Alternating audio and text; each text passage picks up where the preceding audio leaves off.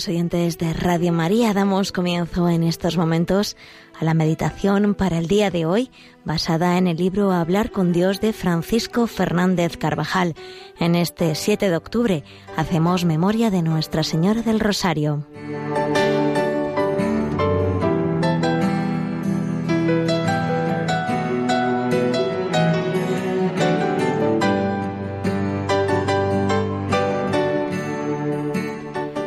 Y habiendo entrado donde ella estaba, le dijo, Dios te salve llena de gracia, el Señor es contigo. Con estas palabras, el ángel saludó a Nuestra Señora, y nosotros las hemos repetido incontables veces en tonos y circunstancias bien diferentes. En la Edad Media se saludaba a la Virgen María con el título de Rosa Mística, símbolo de alegría se adornaban sus imágenes, como ahora, con una corona o ramos de rosas, expresión de las alabanzas que nacían de un corazón lleno de amor. Y quienes no podían recitar los 150 salmos del oficio divino, los sustituían por otras tantas aves marías, sirviéndose para contarlas de granos enhebrados por decenas o nudos hechos en una cuerda. A la vez, se meditaba la vida de la Virgen y del Señor. Esta oración del Ave María, recitada desde siempre en la Iglesia y recomendada frecuentemente por los papas y concilios en una forma más breve, adquiere más tarde su forma definitiva al añadírsele la petición por una buena muerte. Ruega por nosotros pecadores, ahora y en la hora de nuestra muerte. En cada situación, ahora y en el momento supremo de encontrarnos con el Señor. Se estructuran también los misterios, contemplándose así los hechos centrales de la vida de Jesús y de María, como un compendio del año litúrgico y de todo el Evangelio. También se fijó el rezo de las letanías, que son un canto lleno de amor, de alabanzas a Nuestra Señora y de peticiones, de manifestaciones de gozo y de alegría.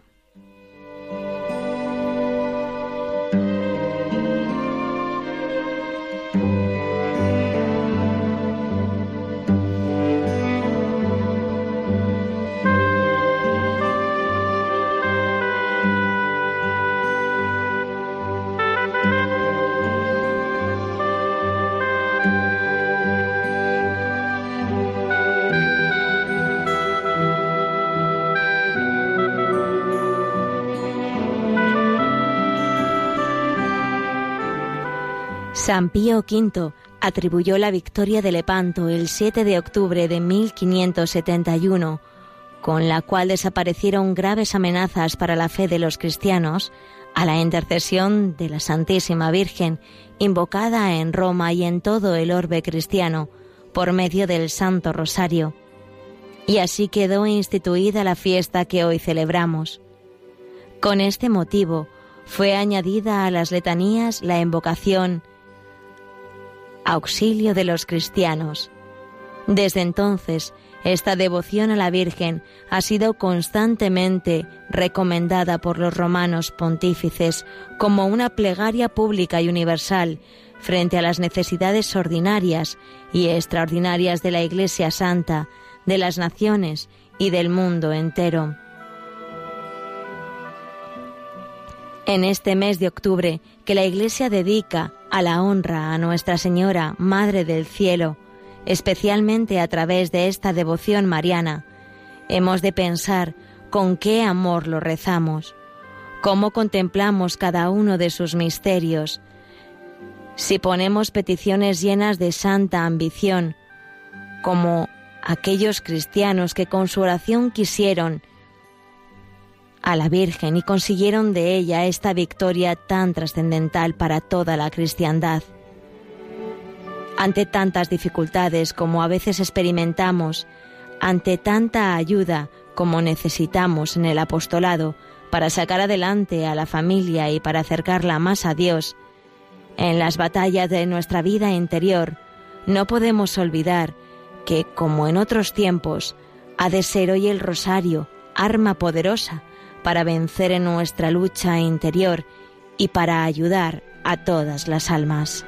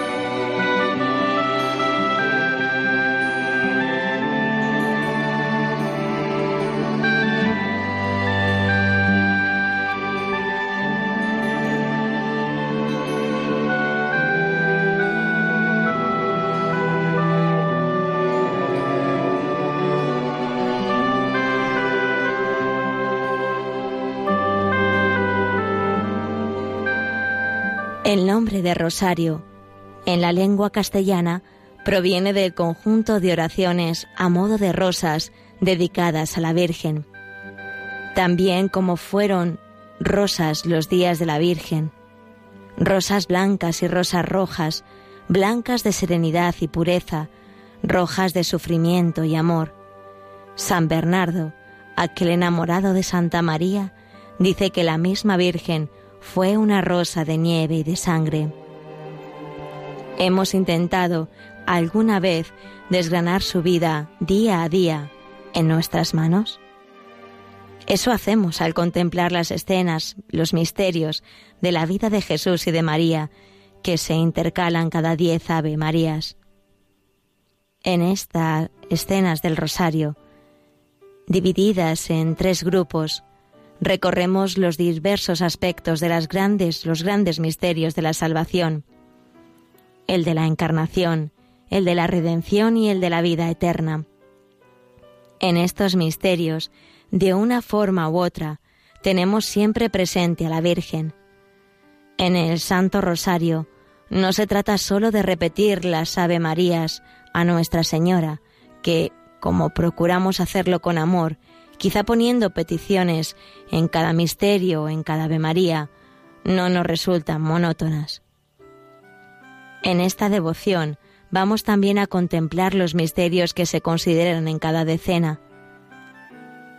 Su meditación produce un gran bien en nuestra alma, pues nos van identificando con los sentimientos de Cristo y nos permiten vivir en un clima de intensa piedad, Gozamos con Cristo gozoso, nos dolemos con Cristo paciente, vivimos anticipadamente en la esperanza, en la gloria de Cristo glorificado.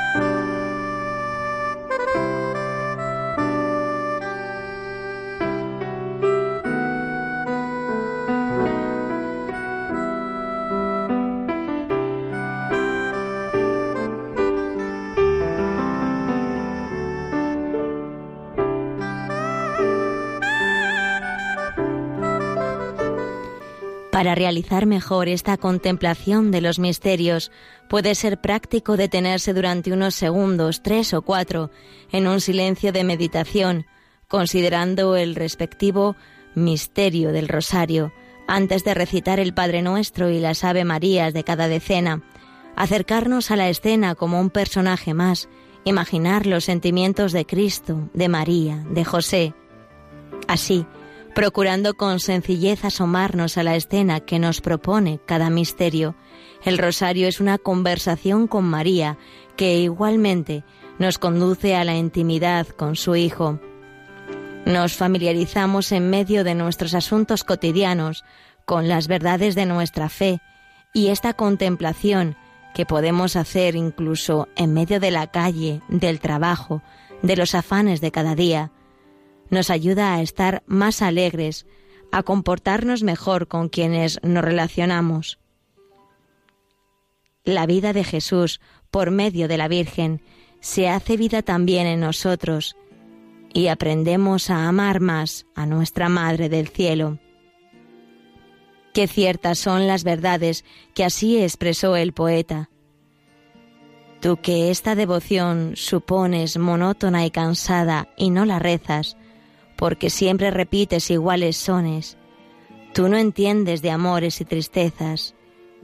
Qué pobre se cansó de pedir dones, qué enamorado de decir tenezas.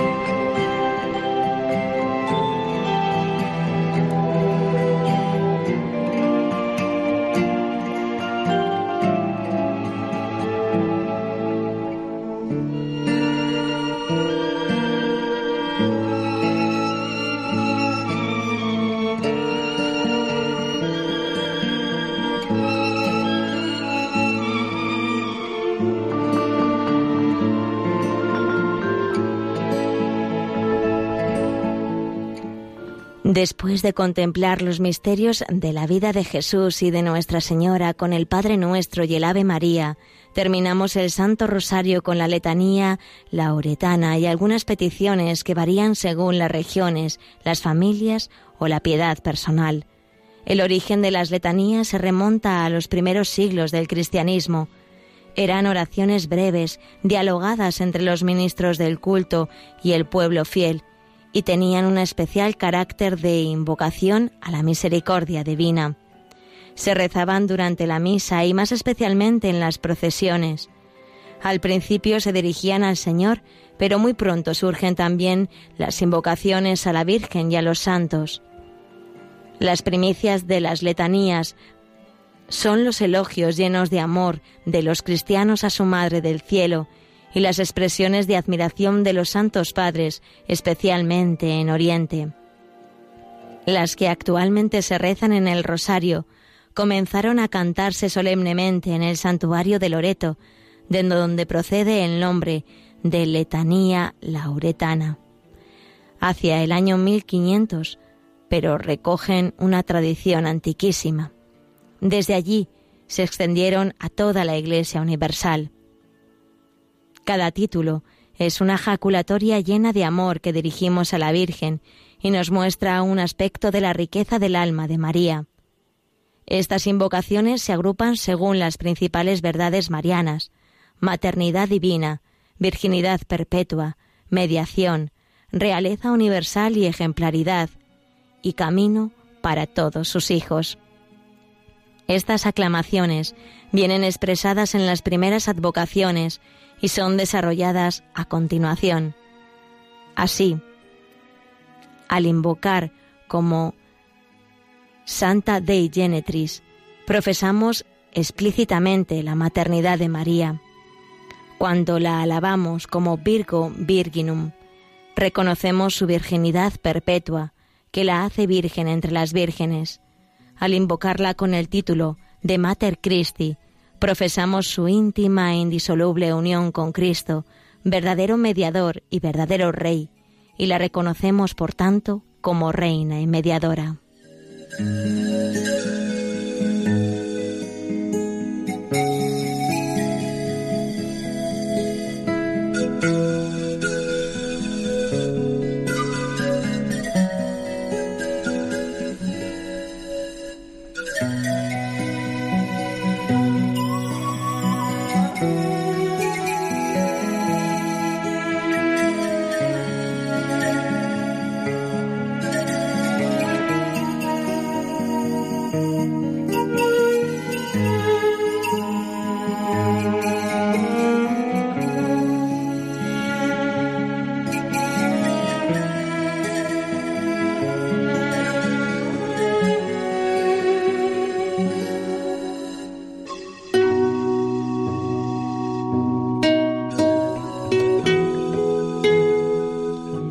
La Virgen es Madre de Dios y Madre nuestra, y es este el título supremo con la que honramos y el fundamento de todos los demás.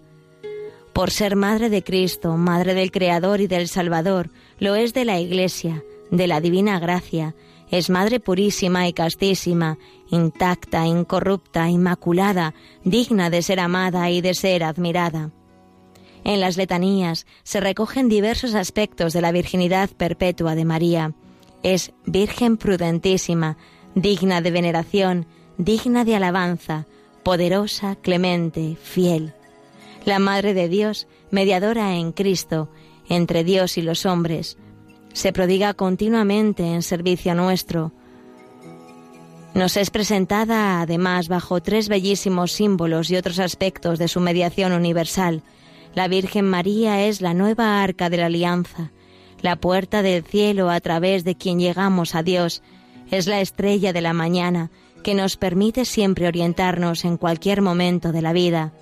Salud de los enfermos, refugio de los pecadores. Tantas veces hemos tenido que recurrir a ella, consoladora de los afligidos, auxilio de los cristianos. María es reina de todo lo creado, de los cielos y de la tierra, porque es madre del Rey del universo. La universalidad de este reinado comienza en los ángeles y sigue en los santos, los del cielo y los que en la tierra buscan la santidad. Santa María es reina de los ángeles, de los patriarcas, de los profetas, de los apóstoles, de los mártires, de los que confiesan la fe, de las vírgenes, de todos los santos. Termina con cuatro títulos de realeza.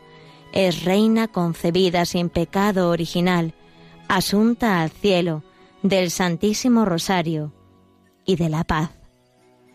Después de invocarla como ejemplo acabado y perfecto de todas las virtudes, sus hijos la aclamamos con este símbolo y figuras de admirable ejemplaridad. Espejo de santidad, trono de sabiduría, causa de nuestra alegría, vaso espiritual, vaso honorable, vaso insigne de devoción, rosa mística, torre de David, torre de marfil y casa de oro. Al detenernos despacio en cada una de estas advocaciones, podemos maravillarnos de la riqueza espiritual casi infinita con que Dios la ha adornado nos produce una inmensa alegría tener una madre así, y se lo decimos muchas veces a lo largo del día. Cada una de las advocaciones de las letanías nos pueden servir como una jaculatoria en la que le decimos lo mucho que la amamos, lo mucho que la necesitamos.